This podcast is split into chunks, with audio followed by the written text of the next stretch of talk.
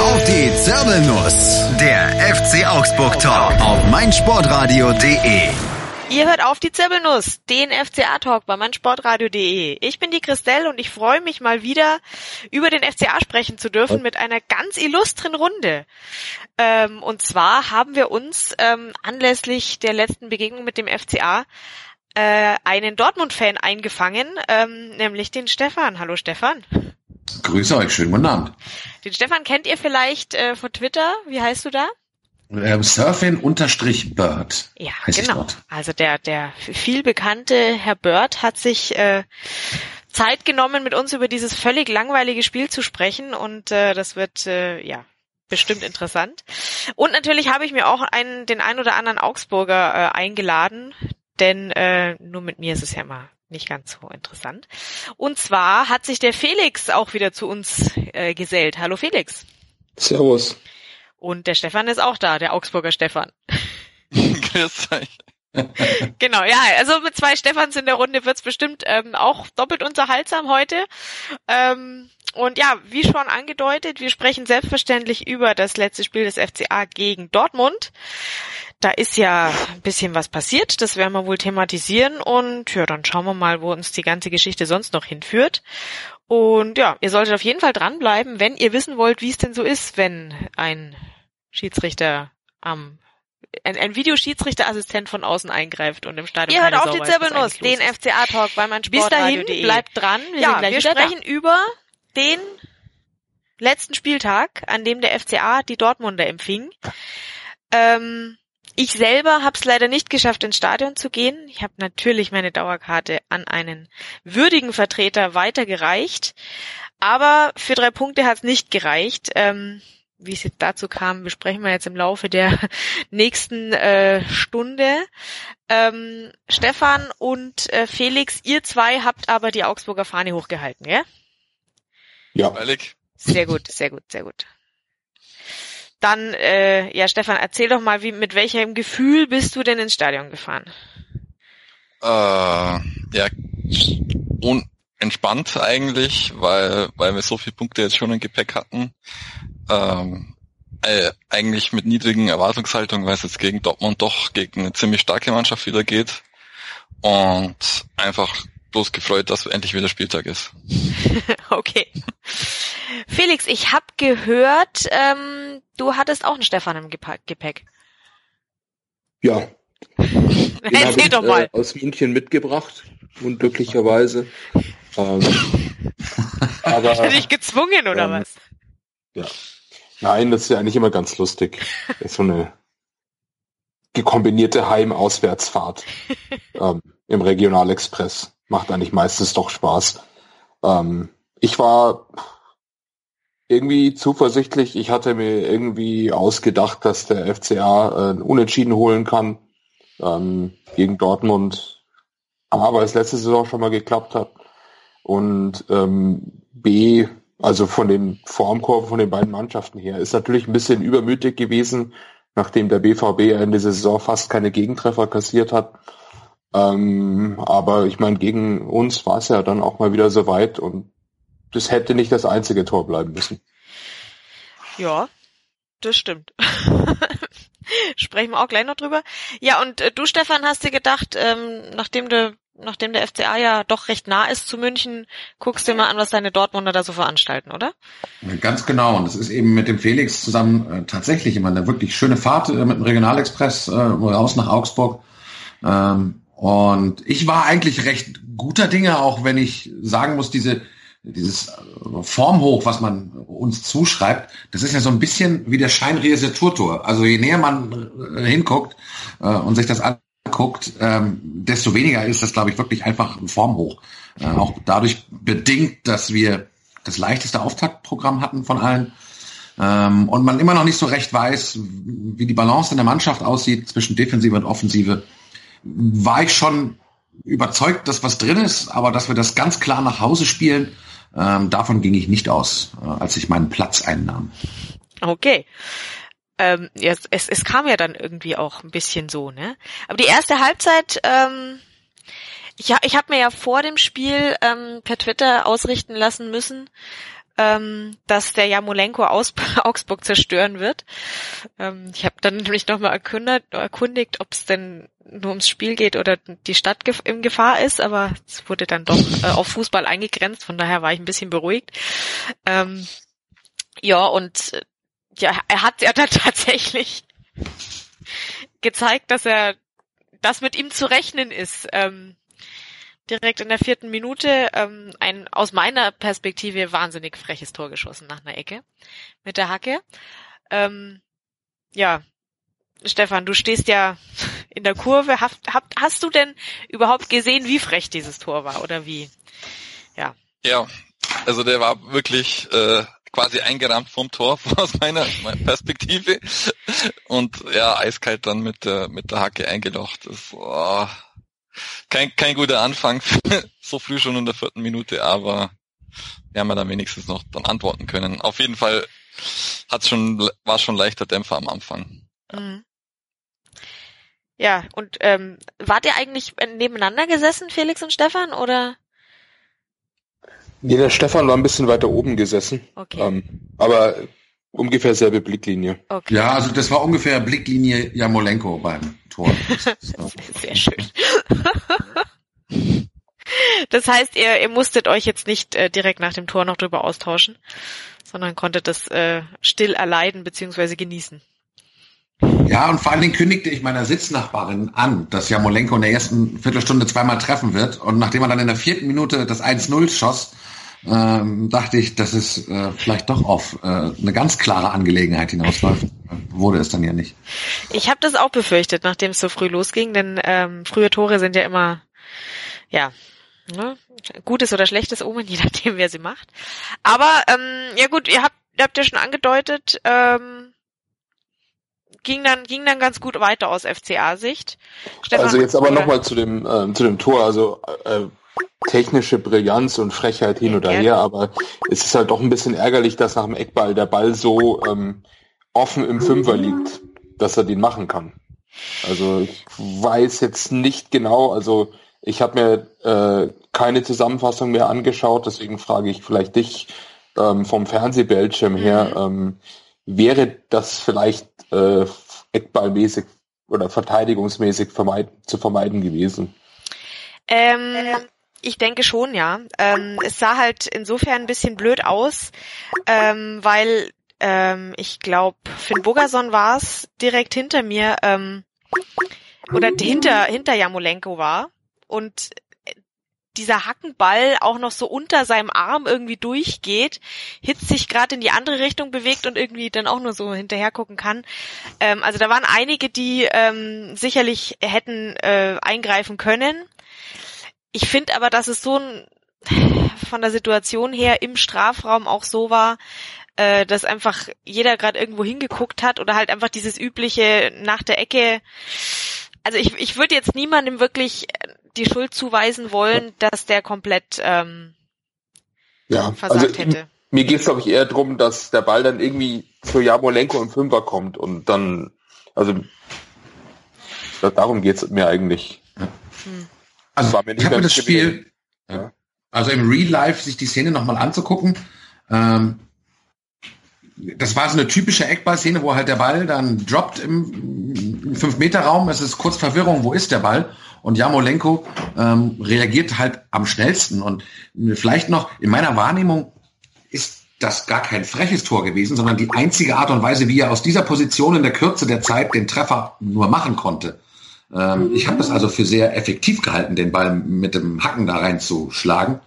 Ähm, und er ist dann eben technisch trotz der Größe ähm, gut genug, das zu machen. Und da merkt man, wenn ich das noch sagen darf, glaube ich, den Unterschied auch zu einem Dembele, ähm, ihm geht halt, also beim Jamolenko fehlt so jeder, was man so schön, der Filou-Faktor, der fehlt ihm halt komplett. Sondern man merkt, er ist zehn Jahre älter, hat eine größere Zielstrebigkeit. Ähm, und der gefällt mir in den, in den ersten Spielen äh, wirklich ausnahmslos gut. Verstehe ich. Irgendwie. ja, ähm, ich bin gerade ein bisschen kurz abgelenkt, denn ähm, ich habe hier noch jemanden, der unbedingt mit, mitsprechen möchte und der es jetzt auch endlich geschafft hat, ähm, online zu kommen. Ich schalte uns mal eben den Thomas mit dazu, denn wie gesagt, ohne mindestens einen Thomas und einen Stefan ist die Zirbelnuss doch nicht vollständig. So, kleinen Moment. Jetzt haben wir ihn hoffentlich gleich. Der war auch im Stadion, oder? Der sitzt doch neben dir, Felix. Ja, genau. Ja, dann schauen wir doch gleich mal ob er es schafft. Hallo? Hallo, Thomas. Jetzt da, hallo. Jetzt haben wir dich. Hast du die Technik dich, auch besiegt? Ja. Hallo? Ja. So. Wir sind wir schon mittendrin. Bis 1 zu 0 von Dortmund. Genau. genau steht schon 1-0. Genau, steht Hallo? schon 1-0. Hörst du uns schon nicht mehr? Klingt fast so. Als würde der Thomas uns gleich ja. wieder nicht okay. mehr hören. Schade eigentlich. Tja, Gut. dann muss ich ihn leider kurz wieder rauswerfen. Dann sprechen wir einfach weiter über das 1-0. Bleiben ja. wir sportlich und lassen uns von der Technik hier nicht ablenken. Okay, ja. Also ich finde es ein bisschen Hallo? schwierig. Hallo Thomas. Hallo Thomas. Hallo Thomas. Ja, hallo. Könnt ihr mir mal sagen, was es ist, warum ich da jetzt nicht reinkommen bin? Nee, wir ähm, sind gerade mitten in der Aufnahme. Okay. Lass uns, ja. das, lass uns das nachher Machen wir danach. sprechen. Wenn du uns jetzt hörst, alles super, lass uns einfach über das Spiel sprechen. Wir sind beim 1-0 und haben festgestellt, ähm, dass dieser Jamolenko durchaus ähm, Fußball spielen kann. Ähm, bist du schon bereit, über deine äh, Eindrücke von diesem Tor zu sprechen oder musst du noch mal kurz durchatmen? Nö, also ich gebe euch vollkommen recht. Also ich hatte es ja auch schon mit Felix im Stadion diskutiert. Ähm, Felix hat ja so einen Begriff für seine Fußballer, die so einzigartig sind. Ich weiß es nur noch mal, wie er sie genannt hat, aber auf jeden Fall hat er gemeint, Jamolenko gehört da jetzt auch mit dazu zu seiner Liste. Hm. Ähm, so der eben davor auch Dembele dazu gehört hat oder auch ähm, andere Spieler. Aber ich muss ehrlich sagen, ich sehe es schon auch so, das ist so ein Spieler, den haben die da jetzt wieder mal rausgegraben. Hat natürlich auch viel Geld gekostet. Natürlich auch mit dem Hintergrund, dass sie wussten, dass Dortmund viel Geld hat. Aber momentan denke ich, ist es jetzt keine arge Schwächung, dass Dembele nicht mehr da ist und stattdessen jetzt der Jamolenko spielt. Also bisher scheint mir das tatsächlich so zu sein. also dem muss man sich wirklich in Acht nehmen.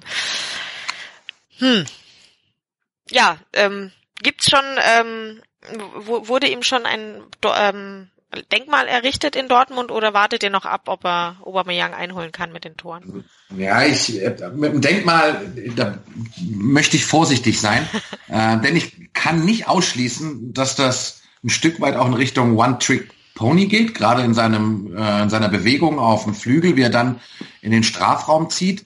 Äh, da sieht man schon, ähm, die, die dieselben Bewegungen öfter vorkommen. Und äh, ich weiß nicht, ob es die Weltklasse hat wie bei einem Robben, der auch denselben Move hat, aber der ein, einfach kaum zu verteidigen ist.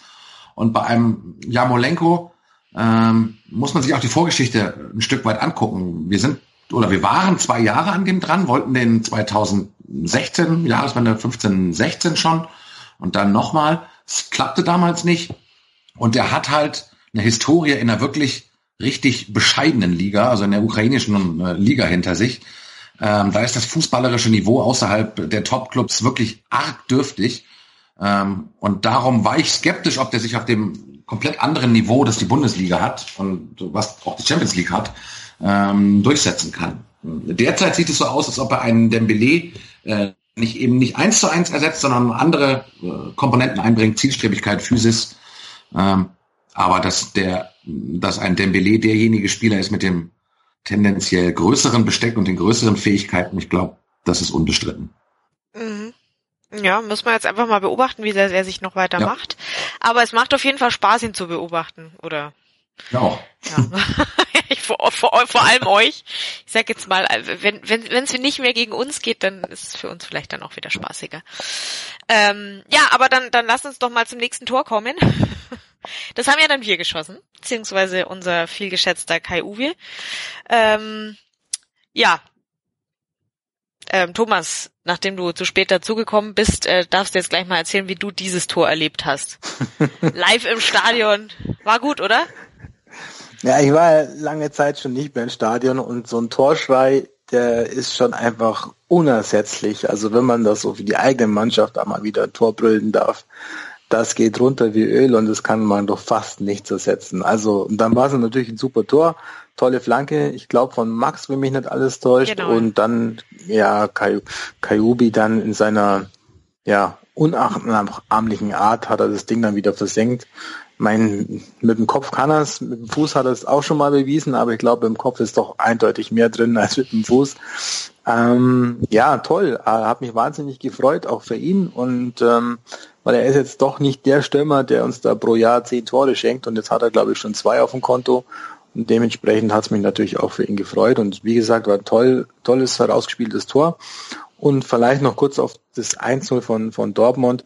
Gut, dass er den da so mit der Hacke halt reinpfeffert, war super, aber man hat in vielen Zeitlupen auch gesehen, dass äh, da haben nur Millimeter gefehlt, dann hätte wahrscheinlich äh, Bayer den Ball so abgefälscht, dass er nicht mehr ins Tor gegangen ist. Also deswegen jetzt ihm das so zuzuschreiben, dass es so ein tolles Tor war, ist mir ein bisschen zu viel. Also das, was er da auf der Außenbahn gemacht hat, das fand ich deutlich besser.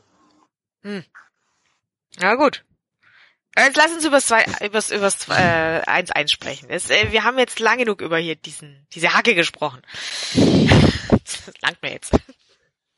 ähm, ja, Felix, wie war's, war's für dich? Hat sich das abgezeichnet für dich, dass wir, dass wir da zurückkommen? Oder hast du nach dem Rückstand gedacht, oh, jetzt wird's richtig knackig und ähm, ich sehe da jetzt beim FCA keine Anstalten, dass da so schnell was geht? Oder hast du damit gerechnet?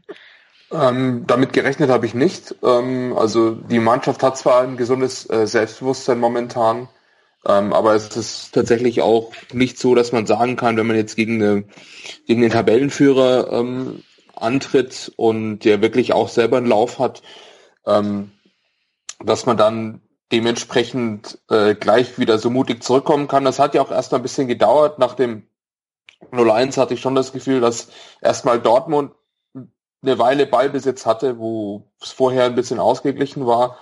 Ähm, aber dann schönen Angriff gefahren, super Halbfeldflanke, also toi toi toi. Also da sieht man auch eine Entwicklung bei Philipp Max, muss ich sagen, äh, dass seine Flanken da durchaus besser werden, weil es gab ja auch Zeiten, da hat man quasi äh, geistig schon äh, abgedreht, als Philipp Max zum Flanken gekommen ist. Ähm, also da ist eine ganz positive Entwicklung zu sehen und die steckt halt schön aus dem Halbfeld rein. Die senkt sich genau zwischen Innenverteidiger und Kajubi muss halt wirklich nur noch einnicken. Ähm, und dass das halt, ich meine, was war das, zwölfte Minute, glaube ich, elfte, zwölfte Minute? Elfte, ja. Ja, ähm, dass das halt so bald nach dem 0-1 äh, geschieht und dann wieder auf, äh, auf Anfang dreht, fand ich gut, fand ich eine schöne Reaktion von der Mannschaft. Und man merkt auch, dass die Mannschaft an sich glaubt und dann auch gegen Dortmund sich dann nicht versteckt und sagt, Tore schießen können wir auch. Mhm. Oder versuchen es zumindest. Ja, absolut. Also ich war mega begeistert. Natürlich. Ähm, Stefan, das war ja auf der anderen Seite von dir aus gesehen. Magst du noch? Ja, es war auf jeden Fall auch wieder schöner Torschrei und äh, bei Philipp Max ist es wirklich eine super Entwicklung und er hat jetzt diese Saison auch wirklich sehr viele Flanken, die, die auch dann auch noch ankommen in, in den Strafraum rein. Äh, hat sich da jetzt sehr star stark gesteigert und deswegen muss jetzt Staphylidis auch zu Recht hinten anstehen momentan. Mhm. Ja, also solange, wenn, wenn der Max so weitermacht, dann hat er eine ruhige Saison vor sich. der, der gute Costa. Aber gut, schauen wir mal. ähm, ja, also ich fand auch, was mich besonders äh, gefreut hat, war einfach der Torjubel von Kajubi, der war so, ich finde, da hat man irgendwie gesehen, der hat sich jetzt nicht viel Gedanken drum gemacht, wie feier ich, wenn ich ein Tor mache. Der war einfach nur so, yay! So einfach nur total fröhlich rumgesprungen und ähm, ja, war sehr befreiend, aber besonders lang hat's ja dann irgendwie auch nicht gehalten, ne? Sind halt in wir sind halt in Augsburg, wir können uns keine gebrandete und getrademarkte Tor, Torjubel leisten. das Geld haben wir nicht. ja. ist wohl irgendwie so. Aber ja, Stefan, in Dortmund ist es ja ein bisschen anders, gell? Da wird ja gern mal spektakulär gefeiert. Ähm, aber wie, wie war das Tor für dich so? Warst du dann so, ach shit, jetzt fangen die auch noch an mitzuspielen oder? Ich fand das ganze Tor von vorne bis hinten grauenhaft. Ähm, Ach. Und zwar, weil ich wirklich genau das im Nachhinein dachte, Max mit einer Halbfeld, Willi Sagnol Gedächtnisflanke, äh, halbe Stunde in der Luft, dann positioniert sich jemand, der Kopf kleiner ist zwischen Sokrates und Batra und nickt den ein. Und ich dachte, wie kann das wahr sein? Ähm, und äh, das ist für mich so bezeichnend für die Defensivleistung ähm, diese Saison. Das trifft gar nicht so sehr die beiden Innenverteidiger. Da ist mit Batra ein moderner Innenverteidiger, also relativ moderner Prägung und mit Sokrates halt ein Kanten der alten Schule. Ähm, aber gerade auf den Außenpositionen, wo Piszek tatsächlich jetzt zwei Jahre oder drei Jahre wahrscheinlich über seinen Zenit hinaus ist, ähm, auch das Tempo nicht mehr hat und, ähm, und Toljan, den ich sehr smart finde, den Move von Hoffenheim zu uns, ähm, aber eigentlich auch nur äh, die Nummer drei hinten, äh, hinten links sein sollte. Und da stimmte die Abstimmung nicht und das hat man bei diesem Tor, äh, glaube ich, gnadenlos gesehen. Ähm, ähm, aber ja, die Flanke, äh, die war sagenhaft. Und denn ich, für mich war Staphylidis als Nichtkenner vom FCA gesetzt bei euch. Ähm, und bin dann ein bisschen überrascht, äh, äh, welche Saison Max spielt. Aber das bestätigt ihr mir ja auch gerade, dass mhm. ihr eher auch ein Stück weit überrascht seid, wie groß der Fortschritt da ist. Ja, ähm, es gab halt an, zu Anfang der Saison bei Staphylidis einfach äh, viel Hickhack mit bleibt er oder geht er und in der Zeit mhm. hat sich Max einfach mal reingesetzt in die Position und ähm, zeigt jetzt halt, dass er da auch ganz gut aufgehoben ist. Beide in beide Außenverteidiger bei euch übrigens. Das sagte ich Felix auch schon direkt nach dem Spiel. Opare, spricht man ihn so aus, die, den Vierer mhm. oder 14er? Opare, ja. ja. Opare, okay. Oder ähm, ja, so ungefähr. da war ich auch relativ angetan, also von den beiden Außenpositionen. Ähm, das hat mir gut gefallen bei euch. Also ähm, und Felix erzählte dann ein bisschen über Opare, dass das auch äh, nicht mit der großen Perspektive auf der Position man ihn einschätzte. Aber den fand ich so von der Raumaufteilung, vom Tempo, äh, von der Balance, defensiv, offensiv, äh, den fand ich ziemlich stark und äh, hatte auch ein, zwei echt gute Offensivaktionen. Ähm, auch in der zweiten Halbzeit später noch, mochte ich. Also das wollte ich noch sagen. Ja, hören wir gern. Wir sehen das auch gern. Also ich muss auch immer wieder sagen, äh, Opare ist mir auch in der Partie wieder sehr, sehr positiv aufgefallen. Ähm, der macht sich wirklich. Also der profitiert gerade auch ein bisschen davon, dass eben sein, sein eigentlich, äh, ja, der eigentlich gesetztere Spieler auf der Position nach einer Verletzung ähm, noch nicht, ja, halt einfach noch nicht wieder in die Startelf gekommen ist und ähm, bietet jetzt auch nicht viel Angriffsfläche, das zu ändern. Also das, das, das hätten wir bei ihm auch nicht unbedingt so erwartet. Also der war schon mehrfach auf dem Abstellgleis. Aber ja, und ist jetzt auch äh, wieder in die Nationalmannschaft berufen worden. Also genau. von außen, außen betrachtet anscheinend dann wirklich Formkurve wieder nach oben. Ja, ja. Also.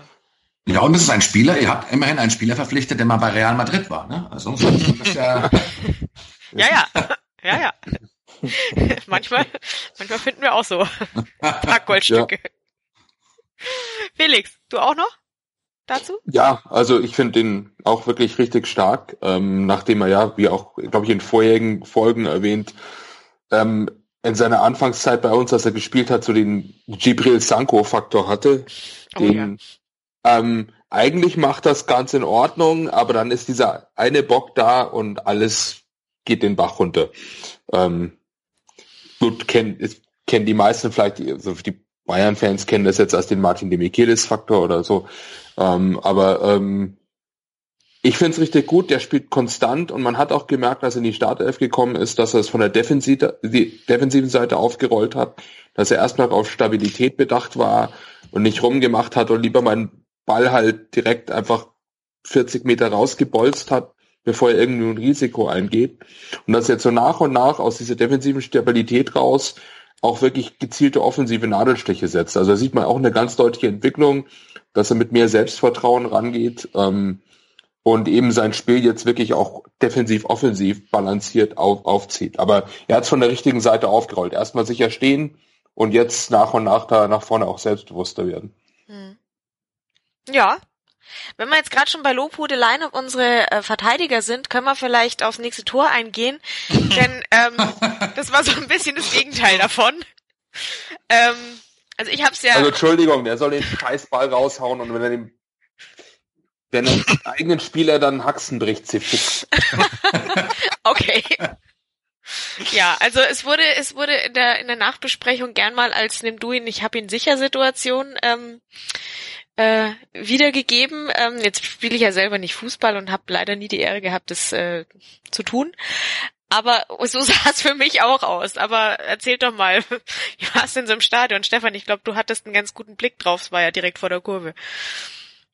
Ja, so eine nervige Szene. Äh, eigentlich ganz einfach für einen Martin zu nehmen, den Ball und irgendwie denkt sich Philipp Max, ich kann dir doch helfen. Ich köpfe den Ball an dir vorbei noch. ja. Und dann hat er den aber so äh, schwach angeköpft, dass er dann äh, nicht nicht ins äh, nicht zur Ecke raus ist, sondern so quasi quasi wie so ein Geschenk da außen dran lag, dass der, der Dortmund den auch aufnehmen konnte. Das war, glaube ich, Jamolenko, oder? Oder? Der genau, das war Jamolenko. Ja, und der hat's geahnt. Also der ist bewusst mit seiner Erfahrung da rein und als ob er es geahnt hätte. Der hat schon gesehen, die Guter zwei, Mann. die, die, die sind gerade irgendwie ganz woanders. Da, da renne ich da mal direkt hin. Mann. Also es ist so. Der kannte das wahrscheinlich von den ukrainischen Abwehrspielern, der, ja, und dass sich die nicht immer so gut Erklärung. anstellen. Ja. Also ich meine, Hinteregger, also wir haben es ja seitlich gesehen, seitlich vor uns.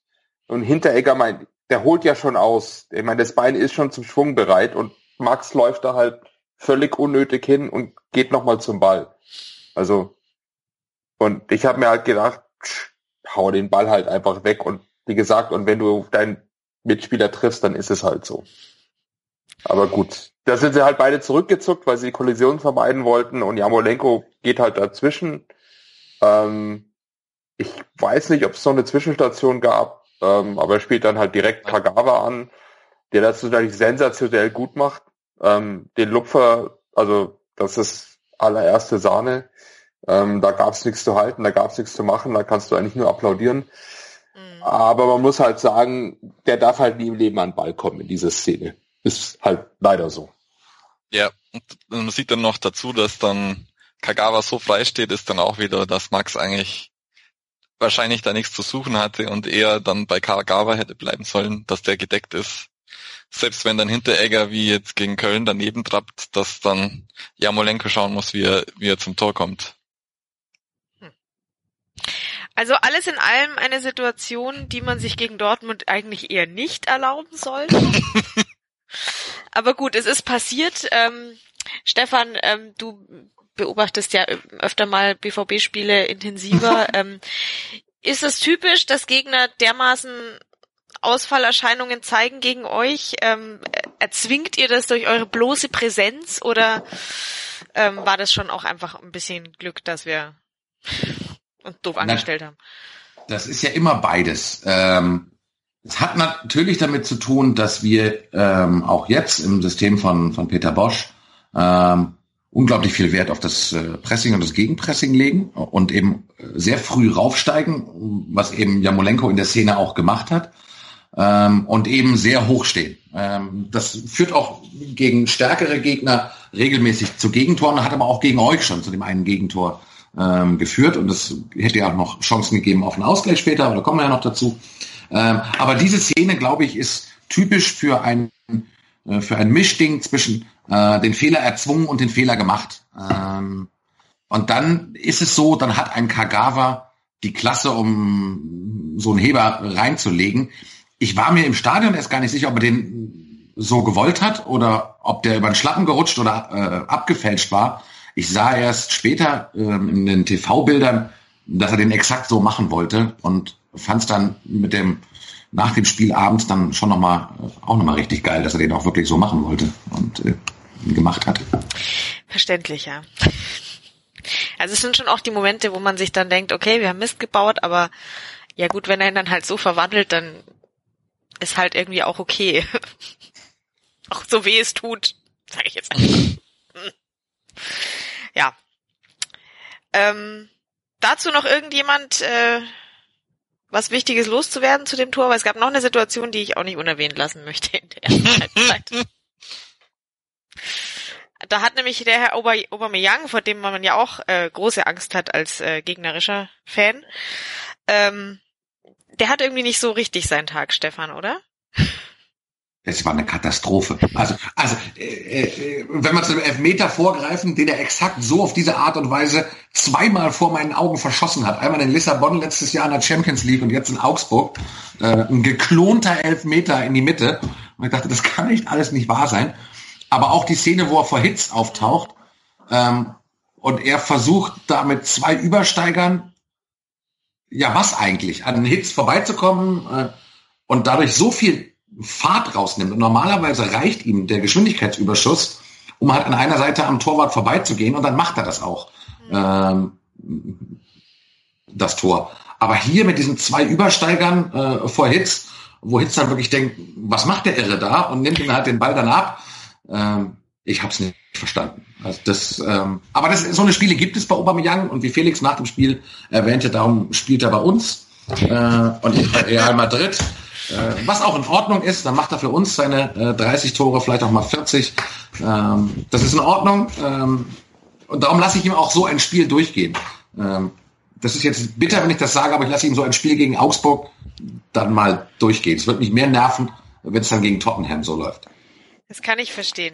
Es hat ja dann aber, am Ende doch gereicht. Ja, bitte. Ja, aber Aubameyang hat doch schon viele Auszeichnungen bekommen, aber was ihm halt noch fehlt, ist die Fair Play Plakette und die wollte er halt dann dadurch haben, indem man den Hitz einfach in die Arme gespielt hat.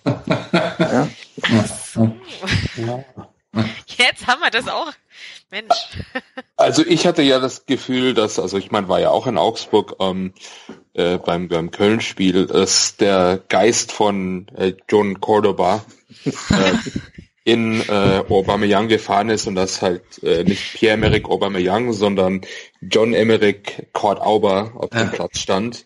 Weil es war ja nicht nur die Szene, also der Elfmeter natürlich, da gab es aber auch noch so ein 3 gegen 1 Konter, wo eigentlich, glaube ich, nur Opare hinten ist und Opare versucht, die Reingabe zu verhindern und Aubameyang es halt schafft, äh, von den zwei Mitspielern, die frei im Fünfer stehen, den Ball quer an beiden vorbeizulegen. Ja, unfassbar. Also es war auch so eine, also es war in der zweiten Halbzeit, glaube ich, auch, ich saß so dran, sag mal, der, der, der kann heute, also es gibt ja solche, der, du sagst, der kann heute 20 Stunden spielen, der macht heute nichts. Ähm, aber er spielt halt durch. Ähm, ja. man, man könnte ja denken, man, dann, dann nimm ihn halt raus und dann bring halt auf der Bank saß noch der 17-jährige Sancho, den wir geholt haben von City, dann bring den halt und stell den vorne rein. Äh, du weißt aber bei Aubameyang nicht, aber dann nicht doch noch zwei macht. Ja. Ähm, das ist halt das Thema und darum nimmst du ihn nicht raus. Ah. Tja, Tja, aber die, die Idee mit dem Geist gefällt mir. Der kann noch ein bisschen bleiben und gegnerische Stürme also, befallen. Ich, ich vergleiche das jetzt mal mit einer, mit einer Szene auch noch mal zurückgehen. Auf, also einmal natürlich Cordoba mit, mit Köln, äh, wo du dir auch denkst, was hat der da gemacht? Aber kurioserweise, ähm, ich, ich gehe nochmal zurück zum, zum ersten Heim, äh, Heimspiel gegen Gladbach. Da gab es doch auch die Szene. Ähm, wo äh, Zakaria durchgebrochen ist, haben wir auch äh, mehr als übergeredet, und einfach mit 15 Meter freien Raum auf Hits zuläuft. Und ich war, da war ich mir zum Beispiel völlig sicher, dass er den macht. Es war mir völlig klar, der macht den rein. Der, der kommt ja mit den großen Schritten an, der nagelt dann ins Tor vorbei, der, der schließt das ab. Und kurioserweise hatte ich bei Obama Young jetzt äh, am vergangenen Samstag nicht das Gefühl, dass der automatisch schon drin ist trotz des großen Vorsprungs und allem. Na, vielleicht. Ich, ich, ich glaube, im Nachhinein lässt sich das schon sagen, aber als er da so ganz allein loslief und da hat er gut auch zehn Meter Vorsprung von dem nächsten Verteidiger. Also ich glaube, in neun von zehn Fällen macht er das Ding rein. Aber Hitz stand natürlich auch extrem gut und stand extrem lange. Also der stand ja, sehr stimmt. weit vor seinem Kasten. Also jetzt einfach nur auf die Schwäche von Aubameyang das Ganze zu, zu beziehen und nicht auf die Stärke von Hitz ist mal ein bisschen zu wenig. Stimmt, weil stimmt. Der hat es schon gut gemacht. Also ich war ja selbst bei Torwart ähm, und ja, das hat er annähernd perfekt gemacht, würde ich sagen. Ich finde auch, dass er da auf jeden Fall ausgestrahlt hat, jetzt komm du erstmal vorbei an mir. Also mhm. ich, ich war ja sicher, dass, dass der drin ist, ja. Also wenn du so eine Szene siehst, dann weißt du ja meistens, wie der ausgeht, aber ähm, ja, da hat, hat der Hitz halt doch mal wieder gezeigt, dass es jetzt nicht so schlimm ist, dass wir ihn noch haben. Ja. ja, auch jetzt bei ihm eine aufsteigende Formkurve. War ja teilweise so ein bisschen, also vom Fußballerischen auch schwierig, ähm, muss man sagen. Da hat er einige Bälle nicht gut verarbeitet, aber langsam wird er da, also jetzt auch, er scheint wieder seine Sicherheit zu gewinnen und selbstbewusster zu agieren. Ja, muss auf jeden Fall sagen, es waren, glaube ich, viele im Stadion überrascht, dass er den nicht macht, weil das war eigentlich wie, wie ein nochmal Toyjubel, als er, als er dann nicht reingegangen ist. Mhm. Ja, aber da können wir auf jeden Fall ähm, ja, froh sein, dass äh, Aubameyang einerseits bisschen neben sich stand oder besessen war und das Hitz auch äh, dazu beigetragen hat, ihn ein bisschen zu verunsichern. Also, ja. Aber dann durften wir erstmal durchschnaufen, ähm, denn damit endete die erste Halbzeit 1 zu 2 nicht 1 zu 3, wie man hätte meinen können. Ähm, ja, und apropos durchschnaufen, das machen wir jetzt mal kurz. Ähm, und dann kommen wir zurück zur zweiten Halbzeit. Da gab es ja auch noch die eine oder andere Situation, die wir ausführlich besprechen wollen. Bleibt dran. Sei dein eigener Programmchef. Mit unserer neuen meinsportradio.de App wählst du jetzt zwischen allen Livestreams und Podcasts. Einfach, immer, überall. Hol dir unsere neue App für iOS und Android und bewerte sie jetzt bei Google Play und im App Store von iTunes. Batman hat Robin. Sherlock Holmes hat Dr. Watson. Und meinsportradio.de hat dich. Werde Praktikant bei meinsportradio.de. Hi, hier ist Julia aus der meinsportradio.de Redaktion. Hast du Lust, mal hinter unsere Kulissen zu blicken? Dann bewirb dich jetzt als Praktikant in unserer Redaktion in Potsdam. Was dich erwartet? Viel Sport, dann noch Sport und zum Schluss noch ein bisschen Sport. Außerdem wirkst du aktiv bei der Programmgestaltung mit. Du solltest volljährig sowie sportaffin sein und aus der Region Berlin-Brandenburg kommen. Nähere Infos findest du auf www.meinsportradio.de. Bewirb dich jetzt und werde Praktikant bei meinsportradio.de.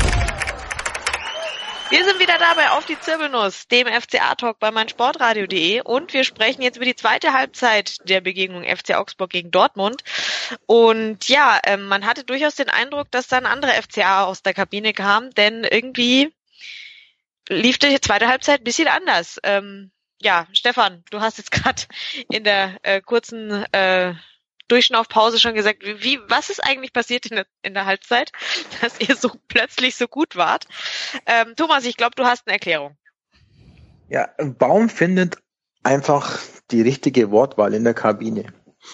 Ähm, wir hatten es ja letzte Saison, dass ähm, der FCA nach der Halbzeit nicht die gleiche Form hatte wie in der ersten Halbzeit und auch wenn der gegnerische Trainer dann auch nochmal umstellte, war es für die Mannschaft sehr schwer, das, schwierig, da sofort drauf reagieren zu können. Und ähm, jetzt ist es irgendwie anders. Also ich würde gerne mal Mäuschen sein wollen, was der denen da so in der zweiten Halbzeit oder zur zweiten Halbzeit mitgibt oder was er denen in den Tee schüttet.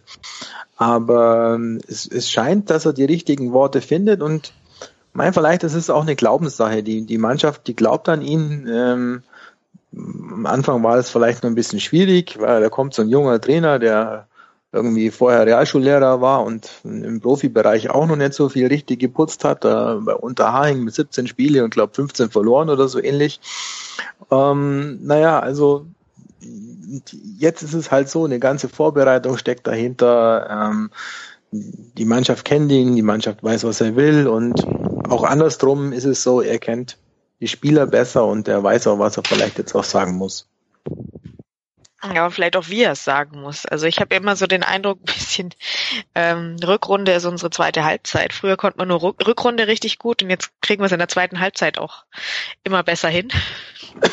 aber ja, also ich will mich auf keinen Fall beschweren.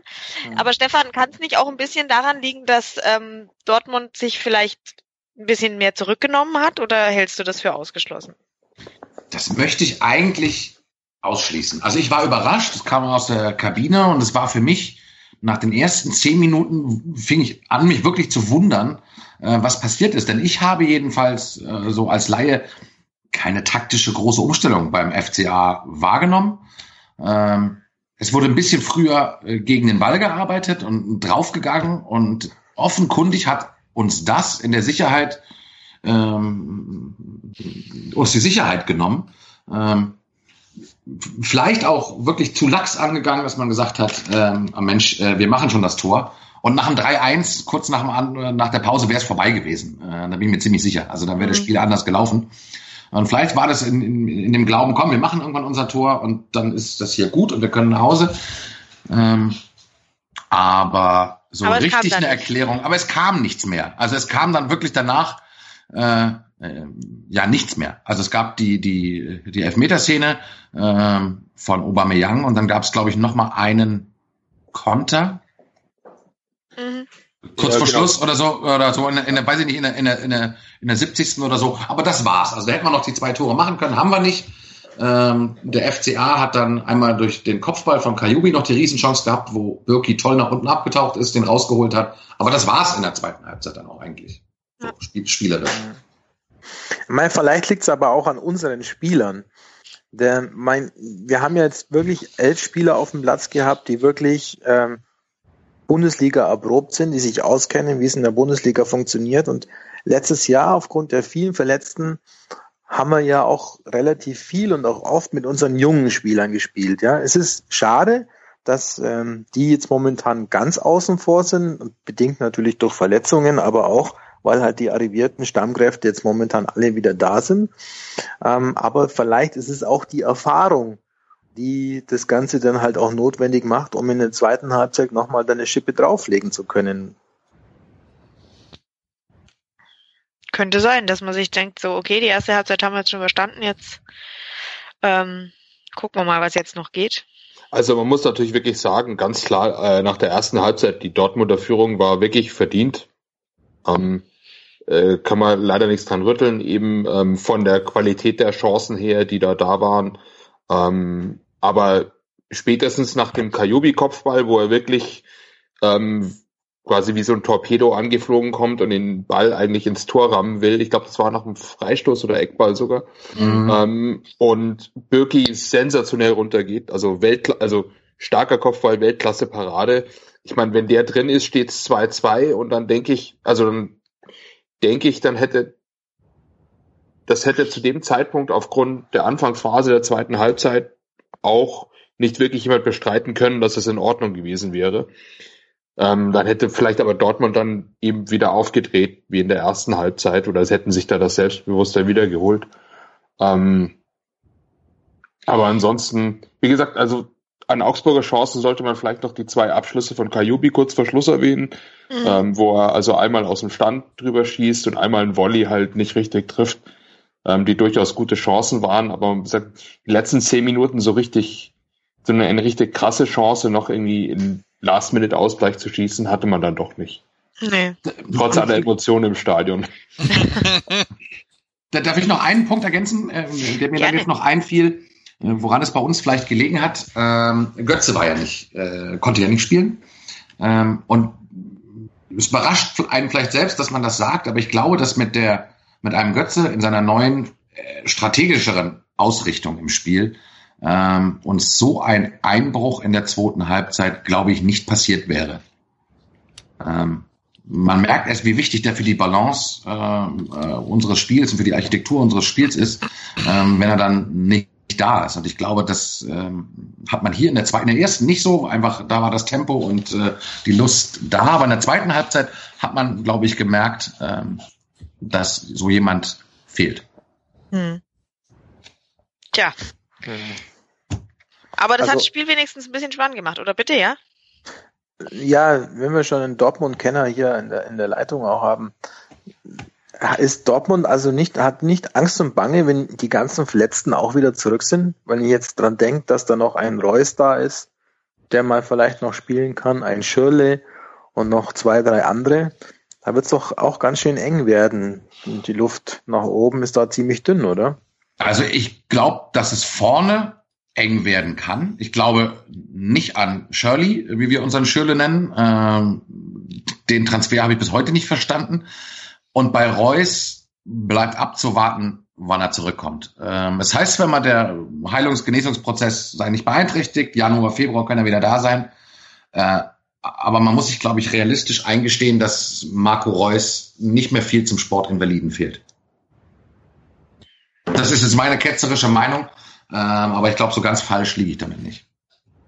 Und dann bin ich schon sehr froh über einen ähm, Christian Pulisic, ähm, den wir da haben ähm, auf der Außen. Und ähm, voll wird es, keine Frage. Im Mittelfeld, äh, äh, wenn Weigel sich jetzt wieder komplett gesund gespielt hat, äh, muss man gucken, was man mit einem Shahin macht, äh, wo man einen Guerrero äh, einsortiert und so. Also spannend wird es, aber ich glaube nicht, dass wir einen Kader haben, äh, in dem es äh, zum Bruch kommt, weil nicht genug gespielt wird.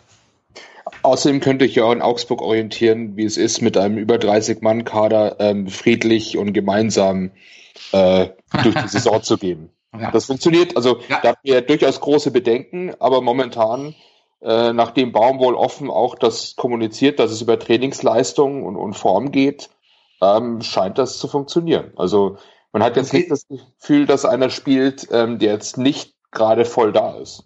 Und ist das so, das nimmt man ihm also auch ab, dem, dem Baum. Das ist so, ja? Dass der klar sagt, wer trainiert und ihn überzeugt, der spielt. Ja, ich meine, er hat seine, seine 18 Spieler, die er so im Visier hat. Und das ist schwierig für manche anderen da reinzurücken. Also ich glaube, man, bin mir jetzt nicht hundertprozentig sicher, aber wenn ich mir die letzten drei Aufstellungen anschaue, bis auf mal die, die, die Sperre von Bayer oder so, waren es immer die gleichen, die auf dem Platz gestanden sind. Die einzige Ausnahme war, glaube ich, hier Katscher für Bayer. Ja, wobei Schmid wechselt immer von der Bank und rein und ich kann mir durchaus auch vorstellen, also ich finde, auf der Bank ist die Zusammensetzung nicht notwendigerweise immer gleich. Ähm, dass quasi die, die jetzt nicht in der Startelf stehen, immer dann auf der Bank sitzen, sondern ich denke schon, dass gerade auf den Positionen, also sagen wir mal 15 bis 18 im Kader, dass sich jeder da drauf spielen kann. Und außer Mo Leitner. außer Mo Leitner. Der, der führt seinen Hund Gassi, der. Hey, der hat jetzt Entschuldigung. Heute, heute zum ersten Mal seit, glaube ich, paar Wochen mal wieder auf Insta was über zum Training gepostet und nicht sein Hund. Oh. oh. Ah, vielleicht meint das doch ernst. Ne? Siehst du, ähm, Leist, äh, beim FCA gilt äh, das Leistungsprinzip. Jetzt, also lieber übers Training Instagram als über den Hund. Und dann hat er vielleicht doch eine Chance.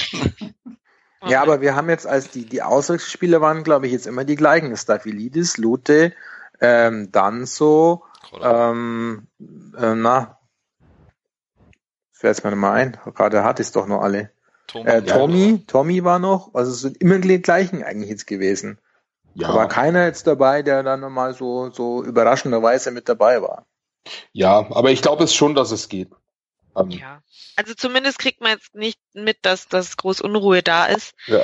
Ähm, gut, es ist natürlich bei der exorbitant großen Medienlandschaft auch schwierig. Äh, ja. in Augsburg, weil wie soll es denn rauskommen, außer jemand würde mal bei Instagram ranten und ich glaube, dafür sind sie dann doch ein bisschen. Also das äh, macht man dann halt doch nicht. Aber nee, ich habe ja, schon gut. den Eindruck, dass es ruhig ist. Ja, auf Instagram siehst du ja dann die Trainingsgruppe 2 quasi schon. Das, ja. Äh, äh okay. Ähm, Unruhe, es ist Unruhe, es ist nicht unser Stichwort. Ganz genau Unruhe. Ich wollte jetzt schon die ganze Zeit irgendwie, wie kommen wir jetzt denn auf die Situation des Spiels schlechthin? Jetzt erzählt mir bitte mal, also ich saß da und auch der Kommentator war massivst verwirrt, was der Schiedsrichter denn jetzt hat nach diesem, ähm, als es da irgendwie Ecke oder Freistoß für den FCA geben sollte. Also und, ja, wie war es denn? Ich habe keine Lust mehr. Also das, das hältst du doch im Kopf nicht aus. Also ähm, das war also, also ein Augsburger Angriff äh, nach einer äh, Situation äh, im Augsburger Strafraum. Augsburger Gegenangriff läuft, abgeschlossen, ähm, Flanke wird, glaube ich, zur Ecke abgefälscht und alle stehen so dran. Dann siehst du, okay, greift sich ganz ohr, denkst du dir so, pff, was will er da schauen, ob das jetzt Ecke oder, oder Abstoß ist? Na gut, also schaut er halt nach. Dann stehst du halt dran, denkst du so, ja gut, jetzt mach halt hin, es nervt schon wieder, was soll die Unterbrechung? Ähm, dann siehst du, wie er zu diesem Monitor, der da an der Seite ähm, äh, rausgefahren kommt, hinläuft, sich irgendwas anguckt und deutet halt in die andere Richtung. Und ich sag sofort, äh, elf Meter, das kann doch nicht wahr sein. Also, ähm, weil, wieso soll er sonst dorthin deuten? Mhm. Ähm, aber ich muss ganz ehrlich sagen, ich hatte die Szene also auch nicht mehr bewusst vor Augen, wie es halt im Strafraum bei dem vorhergegangenen Eckball war, im Augsburger Strafraum. Und ich habe mich dann halt furchtbar aufgeregt. Also ich hatte ja, ähm, ich hatte ja so ein auf dem einzig nicht Dauerkartenplatz bei mir Nähe, so ein BVB Fullkit Wanker neben mir, mit dem habe ich bis dahin kein Wort gewechselt. Ähm, und den habe ich also, ich habe nur gefragt, was ist denn? Was ist denn? Ja, er glaubt halt irgendwas im Eckball und ich sage, ja, aber hast du was gesehen? Also das kann doch nicht wahr sein, oder? Ähm, und dann haben wir uns halt ein bisschen unterhalten. Ähm, und also ich habe mich halt furchtbar drüber aufgeregt, weil ich halt, also ist es wirklich, wenn du im Stadion einfach nicht darüber informiert wirst, was los ist, und zwei Minuten nach der Situation Elfmeter gepfiffen wird, wie sollst, also wie sollst du denn da also ruhig bleiben? Mhm. Jetzt, also wir haben das schon auf der Rückfahrt vom Zug, also dann halte ich auch die Klappe.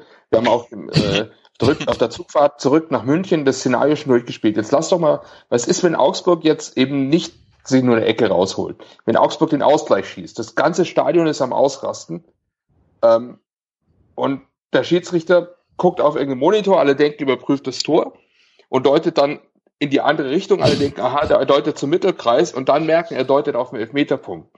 Tor zählt nicht, Elfmeter für den Gegner.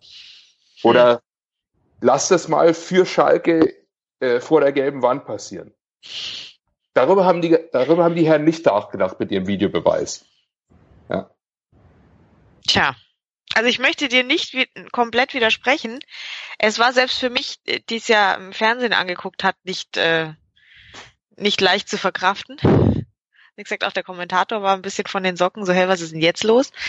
Ähm, ich hatte natürlich schon den Vorteil, dass ich relativ schnell dann natürlich sehen konnte oder gezeigt bekam, ähm, was jetzt das Problem war und dann, dann siehst du halt die Szene und sagst, ja klar, muss er kann ein Elfer geben, soll er machen, ist jetzt gerechtfertigt ähm, und dann hat sich's für mich natürlich auch wieder erledigt, aber ich stimme dir komplett zu, ähm, dass die die Umsetzung im Stadion durchaus noch ausbaufähig ist, weil ähm, wie du richtig sagst, im Stadion ist ja sowieso immer der Schiedsrichter der Böse, also mhm. egal was er macht, er verpfeift jedes Spiel. Es ist immer wieder, also ich habe auch aus dem Stadion mehrere Nachrichten eben bekommen. Hier erklär, bestätigt mir doch bitte mal, dass der Schiri nur Scheiß pfeift.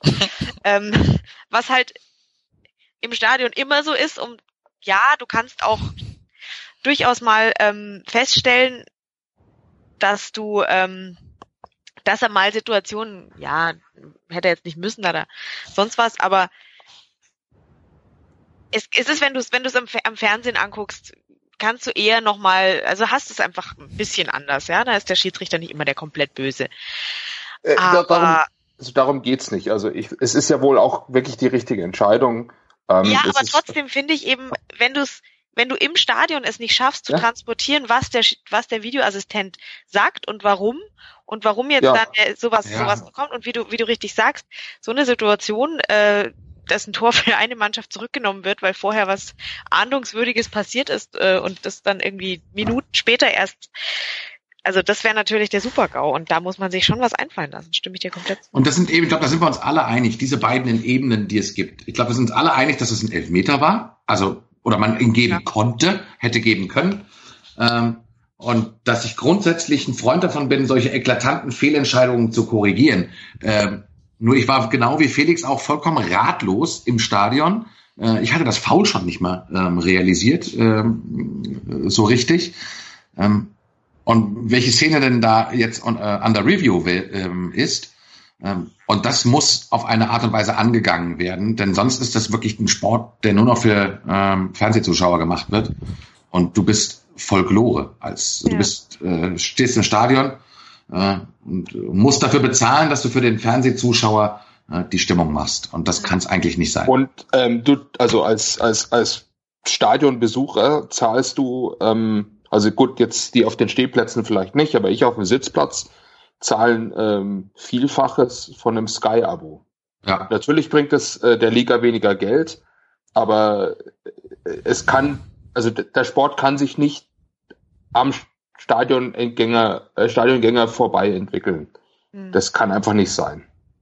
Aber die Frage ähm, war doch, ähm, ob er überhaupt der Videoschiedsrichter eingreifen hätte dürfen, weil meiner Meinung nach ist doch die Regelkunde so, dass er nur dann eingreifen darf, wenn er einen wirklich hundertprozentigen Elfmeter übersehen hat, der Schiedsrichter. Das Problem das ist, das, Ja.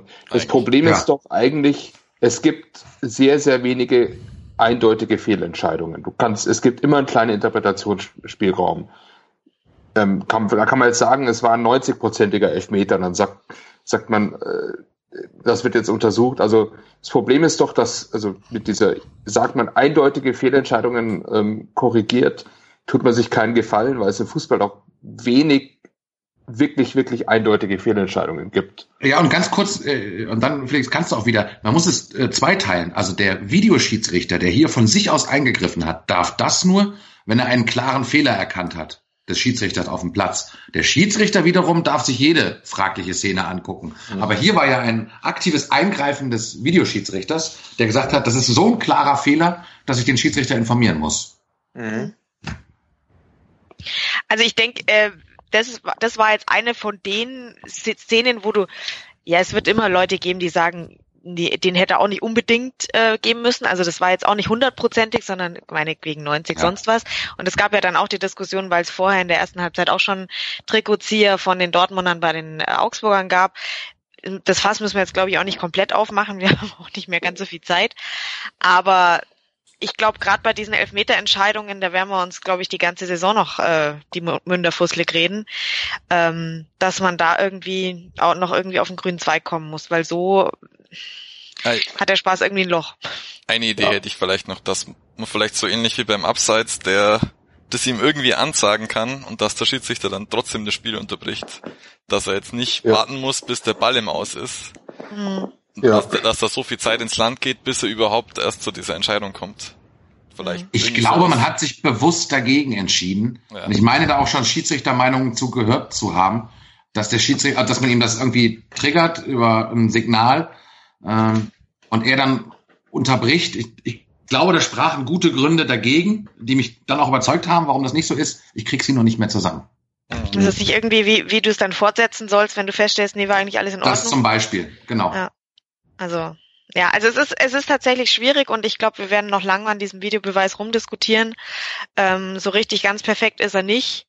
Ähm, auf der anderen Seite, ja, was willst du jetzt machen? Jetzt ist jetzt, jetzt haben wir ihn mal und jetzt muss man, glaube ich, mindestens die eine Saison mal ertragen.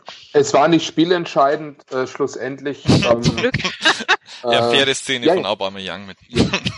ja, äh, also wie gesagt, ähm, ich glaube, wir, äh, wie der Tom schon gesagt hat, können wir gleich für einen Fair Play Preis vorschlagen. ja.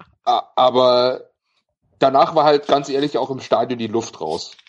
Da waren alle so irgendwie aus sonst was gerissen. Also wie gesagt, FCA hatte noch diese zwei Halbchancen durch Kajubi, aber ansonsten nach, nach danach, die letzten zehn Minuten war einfach nicht mehr viel. Sagen wir mal, außer Ärger. Und meine abermaligen Bemerkungen im Stadion, nachdem er den Elfmeter in die Arme von Hitz gelupft hat, ähm, dass er deswegen nicht bei Real Madrid spielt. ähm. Ja, ähm, ich fürchte, ich muss die Diskussion an der Stelle beenden und auch zum Ende kommen. Wir sind nämlich einfach schon, wir haben viel zu viel diskutiert.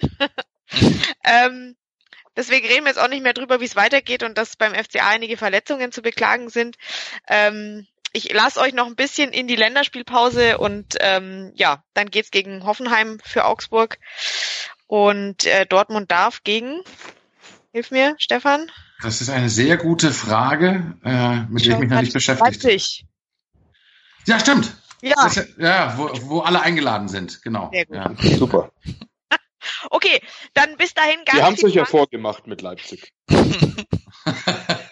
ganz viel Spaß. Ähm, genießt die Zeit. Wir, ich hoffe, wir hören uns dann nach dem äh, jeweiligen Spiel wieder. Und ähm, ja, viel verabschieden können wir leider nicht mehr. Wir sind raus. Herzlichen Dank fürs Zuhören. Macht's gut. Viel Spaß noch. Tschüss. Ciao, ciao. Sorry. Ciao. Es war jetzt wirklich. Das meinsportradio.de Bundesliga-Tippspiel. Tippe die Spiele der Fußball-Bundesliga und gewinne. Nach Saisonende winkt ein Jahresabo von Elf Freunde oder No Sports. Und jeden Spieltag hast du die Chance auf das aktuelle Heft von Elf Freunde und No Sports plus ein Überraschungsgoodie. Das Bundesliga-Tippspiel auf meinsportradio.de. Mach jetzt mit. Alle Infos und Teilnahmebedingungen findest du auf meinsportradio.de slash Tippspiel. Hören, was andere denken. meinsportradio.de. Natürlich auch auf Facebook und Twitter.